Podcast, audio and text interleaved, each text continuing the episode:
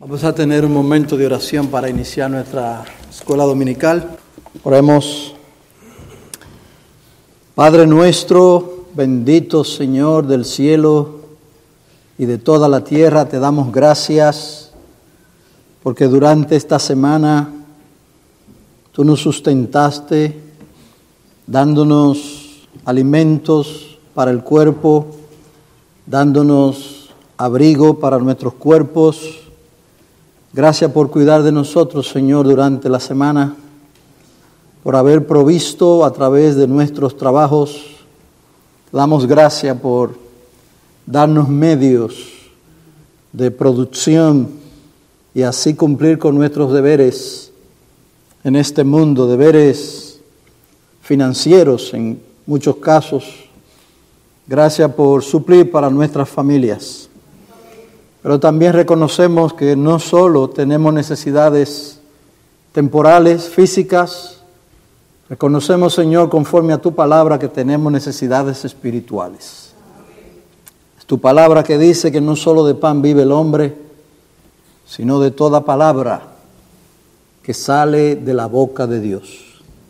Y nosotros venimos, Señor, para que tú suplas como iglesia nuestras necesidades. A través de tu palabra nos alimente el alma, nos fortalezca, nos animes a seguir adelante. Capacítanos para glorificar tu nombre y lávanos de todo pecado con la sangre de tu Hijo. En su nombre. Amén. Amén. En la ocasión anterior nosotros vimos cómo el pecado ha impactado nuestro trabajo o nuestra vida laboral. Y este fue y es el séptimo principio bíblico, el séptimo principio bíblico con referencia al trabajo. Por causa de la caída en el pecado, los hombres pueden irse a los extremos antibíblicos. Para unos el trabajo es idolatría. No paran de trabajar. Para ellos el trabajo es como su religión. Les sirven los siete días de la semana, pues el trabajo les suple todo lo que ellos necesitan, abrigo y sustento. Ellos les sirven sin parar. Ese es un extremo antibíblico. Trabajar, trabajar, trabajar y nunca parar. Eso lo dice la Biblia. Otros se van al extremo opuesto, no quieren trabajar en nada. Eso es por causa del pecado. No quieren trabajar en nada, pero desean de todo. Y otros llegan a extremos peligrosos de la ociosidad y caen en la delincuencia. Quieren de todo, pero no quieren trabajar.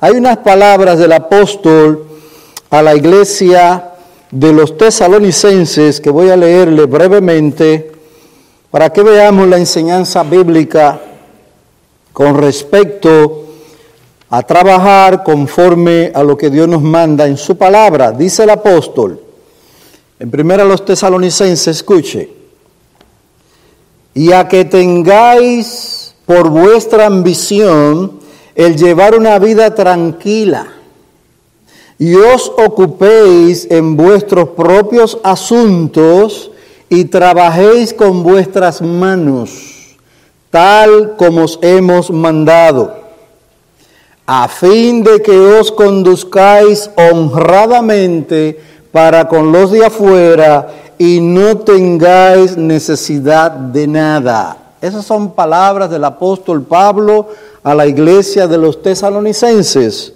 donde algunos habían caído en el extremo de la ociosidad, no querían trabajar, lo cual es un mal testimonio. Pablo dice que el que no provee para lo suyo ha negado la fe y es peor que un incrédulo. Esos son extremos a los que por causa del pecado algunos han caído en relación al trabajo. Estos principios que estamos viendo es para que seamos balanceados. seamos equilibrados y tengamos una visión bíblica del trabajo y así glorificar al que nos da el trabajo y todas las cosas. ¿Qué veremos hoy? Hoy veremos el octavo principio.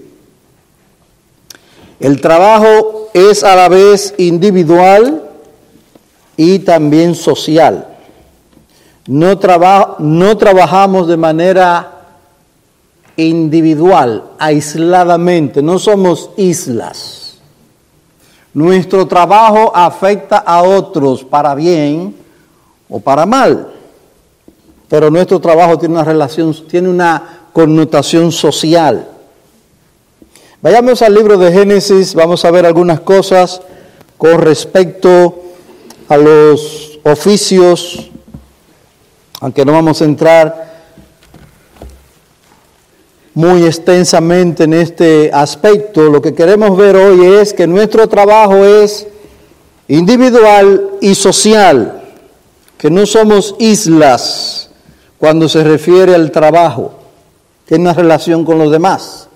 En Génesis capítulo 4, verso 20, dice la palabra, Génesis 4, 20, y Ada dio a luz a Jabal, el cual fue padre de los que habitan en tiendas y tienen ganado.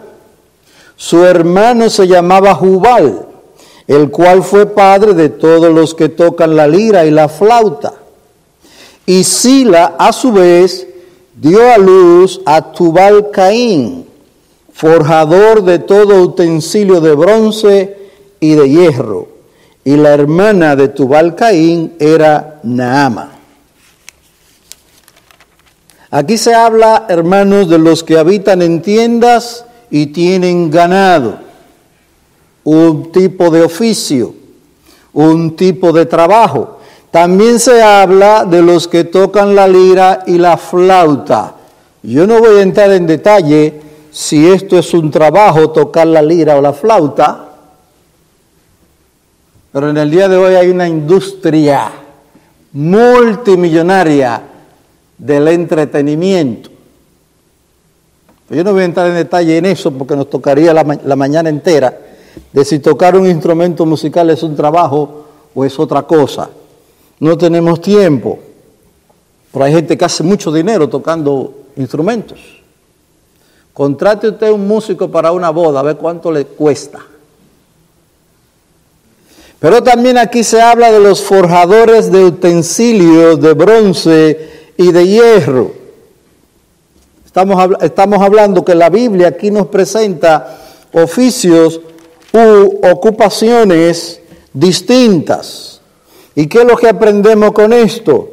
Que hay ciertas tendencias e intereses que se transmiten, dice el autor, mediante la genética, es decir, usted trae consigo inclinaciones hacia ciertos oficios. Y esto puede venir de manera generacional.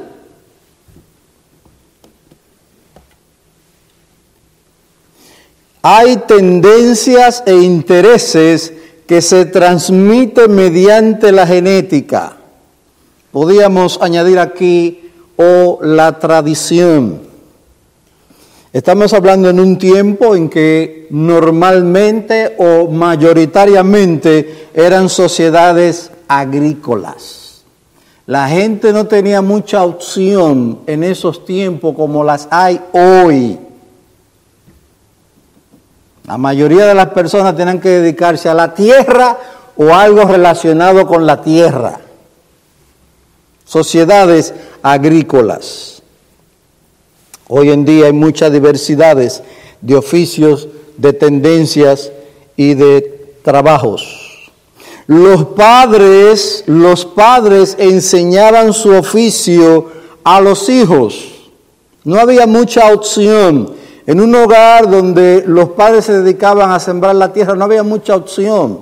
No se le podía o no se le debía preguntar a los hijos, ¿qué es lo que te interesa hacer? a la tierra. a, a deshiervar la tierra. No había muchas opciones en ese tiempo. En el caso de nuestro Señor Jesucristo, la palabra de Dios nos dice que Él aprendió el oficio de su Padre terrenal o su tutor, no el que lo engendró, porque Cristo no fue engendrado por hombre, sino por Dios, el Espíritu Santo. Pero su padre legal, su tutor legal, le transmitió su oficio. Vayamos al libro de Mateo, capítulo 13. Mateo 13, 55. Donde se habla de nuestro Señor Jesucristo como hijo de un carpintero. Mateo 13.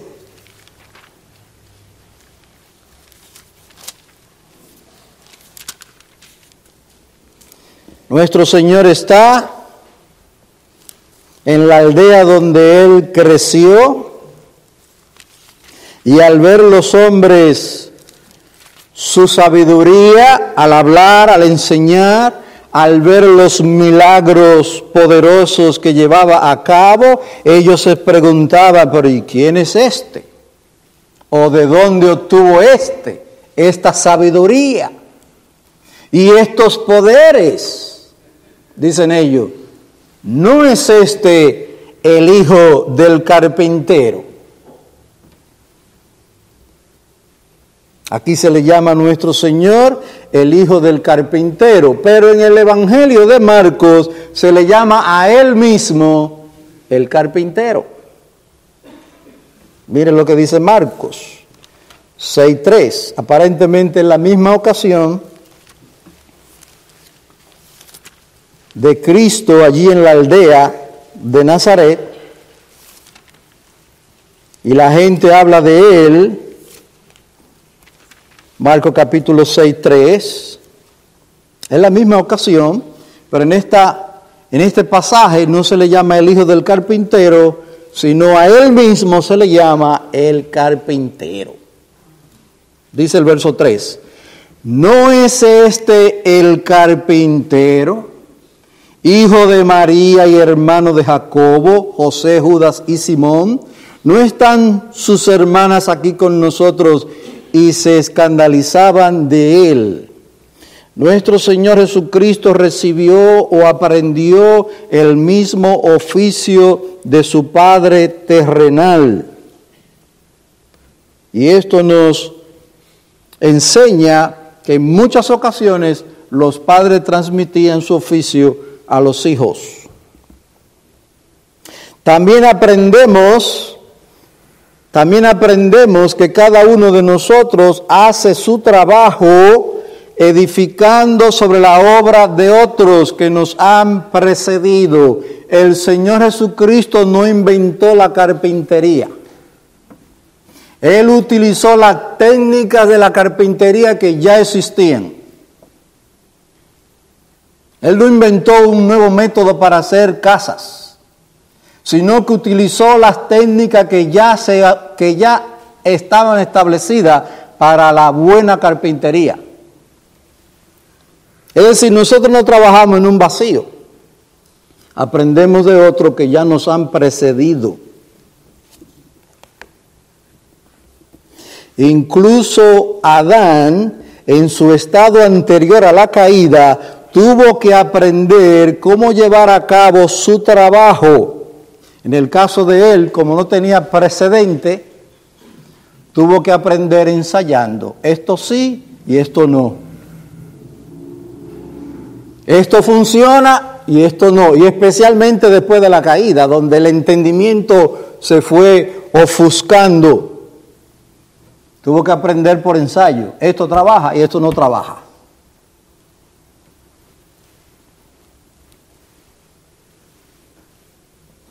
Adán tuvo que aprender cómo llevar a cabo su trabajo, ensayando, probando.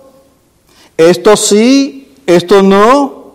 Se necesitó aprendizaje y cada generación aprendió de la anterior. Hay un cúmulo de conocimientos a través de la historia que cada generación utiliza y en muchos casos mejora. Jesús nació, Jesús, nuestro Señor, nació en el mundo de la tecnología, no la del siglo XXI, pero ya en sus días había una tecnología. Hermanos, los romanos, Cristo nació en el imperio romano. Y los romanos eran grandes constructores. Incluso hay vías, vías de transportación construidas en los días del imperio romano que hoy en día todavía se usan. Para que veas si la técnica era buena. Jesús nació en el mundo de la tecnología en la forma que existía hace dos mil años. Como les decía, el Señor Jesucristo nació y creció durante el imperio romano y ya había una tecnología de la construcción. Acuérdense, hermano, que Cristo era carpintero. Y un carpintero normalmente es alguien que construye casas. Quizás es por eso que muchas de las ilustraciones del Señor Jesucristo tienen que ver con edificación. Dice, alguien no construye una torre si primero no se pone a calcular los costos. Él habla de, de los edificadores que ponen buena zapata, buen fundamento, y que esa casa perdura. Él está hablando de algo concreto que los hombres de sus días conocían y que él conocía porque él era carpintero. No piense del trabajo de carpintero como hacer muebles de palitos, no, construir casas.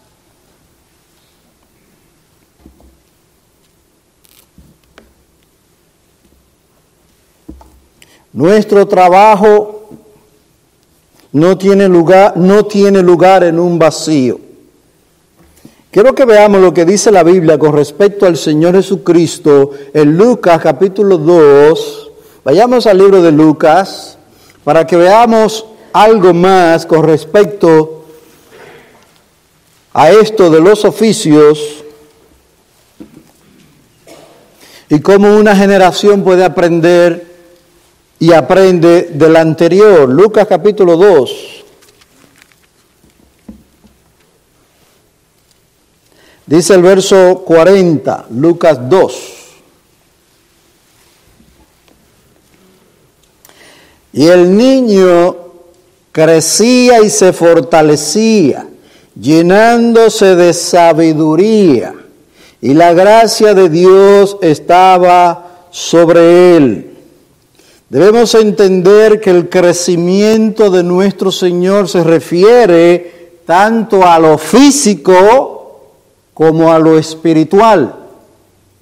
Él crecía y se fortalecía. Se refiere a que su cuerpo iba creciendo con un crecimiento normal que tienen todos los niños. Pero este crecimiento no era solo físico, sino también en conocimiento.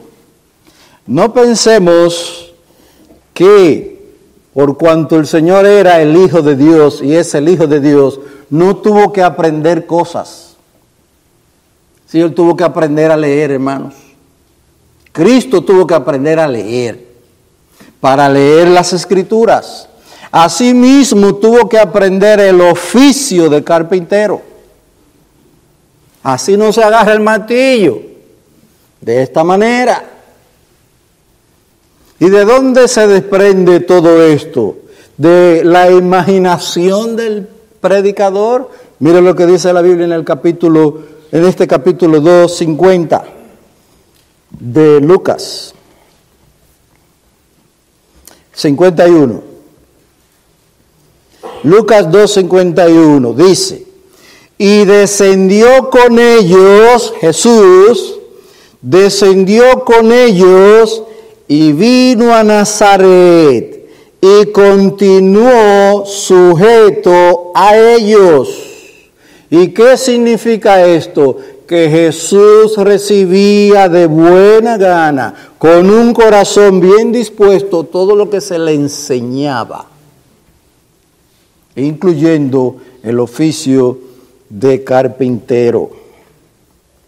Y descendió con ellos y vino a Nazaret y continuó sujeto a ellos, papá y mamá, y su madre atesoraba todas estas cosas en su corazón.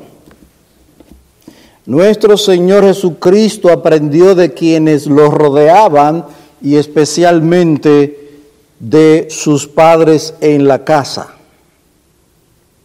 Aprendió de quienes lo rodeaban a utilizar la tecnología de su época. Sí, él aprendió las técnicas que se usaban en esos días. Porque todo lo que sabe el hombre viene de arriba, hermano. Las técnicas, las tecnologías buenas vienen de Dios. ¿Usted cree que el hombre, usted cree que el hombre inventó la rueda porque es sumamente inteligente, sino porque Dios lo guió? ¿Usted cree que el hombre inventó la radio, el, televisor, el teléfono y todo lo que tenemos porque el hombre es sumamente inteligente, sino porque el cielo lo guía y le da la sabiduría? Dios lo enseña, mire, como agarrado de la mano y le va enseñando cada cosa al hombre. Esto viene del cielo, hay que reconocerlo. Había técnicas y herramientas en sus días, los días de Cristo, que él aprendió a utilizar para llevar a cabo sus labores como carpintero. Pero también reconozcamos que el carpintero del siglo XXI, el de hoy, tiene herramientas y técnicas que nuestro Señor en su tiempo no tenía a disposición. Ahora hay herramientas sofisticadas, pero tremendamente. Jesús no tenía eso a su disposición, pero él utilizó lo que en sus días había y era correcto y aprobado por Dios para utilizar. Nuestro trabajo no tiene lugar en un vacío. El trabajo por su naturaleza, por su naturaleza en sí, se realiza generalmente en colaboración con otros y esto es disposición de Dios. Cuando Dios creó a Adán, ¿qué dice la Biblia? Lo puso en el huerto para qué? Para que lo cuide, para que lo labre. Y Dios al ver a este hombre con tantas cosas que tenía que hacer, dice, le dio una ayuda idónea. Y así le trajo a Eva. Adán recibió a Eva como una ayuda idónea en el Edén. Y este patrón de trabajar juntos se establece en las escrituras como una norma. Hermanos, y si esto es así en el trabajo secular, que se necesita trabajar juntos, y una de las cosas que me gusta de, o de donde trabajo ahora, es que hay como una especie de organización. Ahora todo el trabajo no cae sobre uno, sino que uno hace una cosa, uno hace otra cosa, y la cosa se hace más rápido y mejor, sin explotar a uno. Si esto es así en el trabajo secular, ¿cuánto más debe ser así en el trabajo espiritual? Una cosa no está separada de la otra. Muchos ven su trabajo como algo aparte de su vida espiritual. No me mezcle una cosa con la otra, me decía un compañero de trabajo. Mi amigo, tu trabajo secular tiene una relación con tu vida espiritual.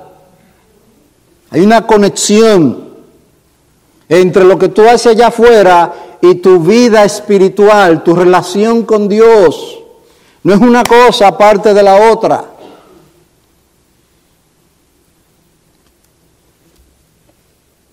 Si esto es así en el trabajo secular, que no trabajamos como islas separadas de los demás, sino que debemos trabajar en colaboración con los demás, ¿cuánto más debe ser así en el trabajo espiritual?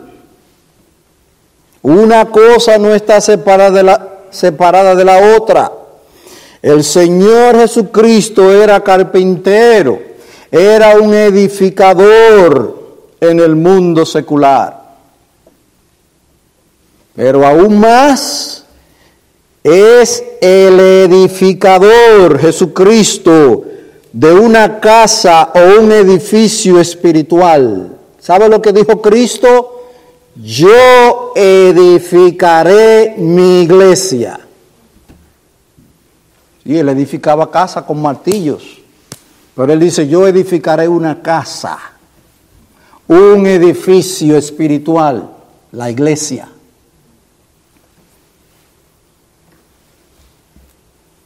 Él es el edificador del edificio o la casa más importante que alguien pueda edificar. La iglesia de Dios, columna y baluarte de la verdad. Esto fue lo que le dijo al apóstol Pedro y a los demás discípulos. Sobre esta roca edificaré mi iglesia.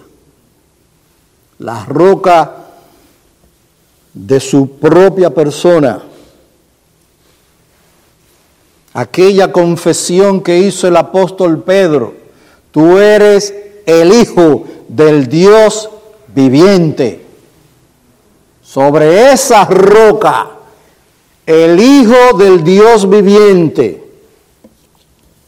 Jesucristo es el fundamento de la iglesia. Dice, sobre esa roca yo edificaré mi iglesia. Nuestro trabajo secular tiene una relación con el reino de los cielos.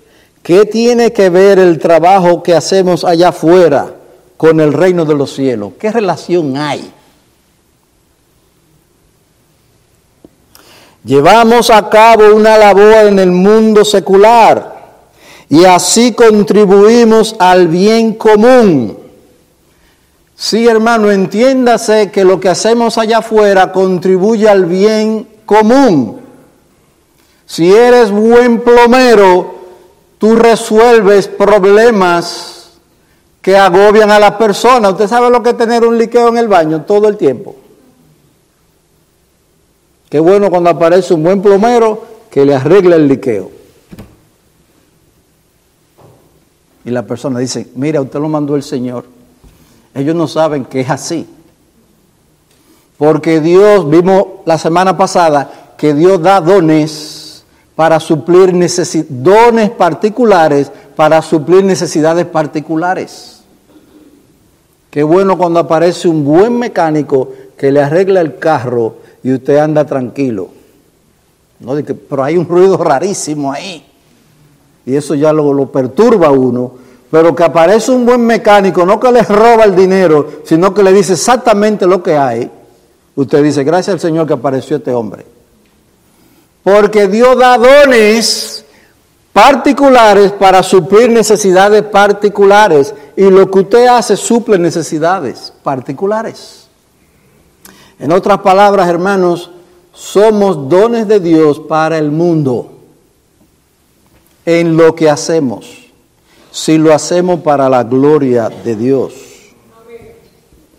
Llevamos a cabo una labor en el mundo secular y así contribuimos al bien común. Toda buena dádiva viene de lo alto, dice la Biblia. Toda buena dádiva. Incluso tu trabajo, si lo haces para el bien común, Eres un don de Dios para el mundo. No solo para beneficiarnos individualmente, y eso está en la Biblia. Pablo dice, trabajen para que no tengan necesidad de nada. Es decir, para que suplan sus necesidades. Pero ya vimos que no solo es para suplir nuestras necesidades, sino también la de otros. Eso es bíblico, hermano. Eso es bíblico, como veremos en un momentito. No solo nos suplimos a nosotros, Dios nos usa para suplir a otros. Dice este autor, no solo para beneficiarnos individualmente de nuestro trabajo, pero también nuestro trabajo debe contribuir con el mayor bien que se puede hacer en este mundo. ¿Cuál es el mayor bien que se puede hacer en este mundo? La proclamación del Evangelio de Cristo. ¿Y qué tiene que ver mi trabajo con la proclamación del Evangelio de Cristo? Vayamos a Filipenses 4. Vamos a ver qué relación tiene mi trabajo con la proclamación del Evangelio. Filipenses 4.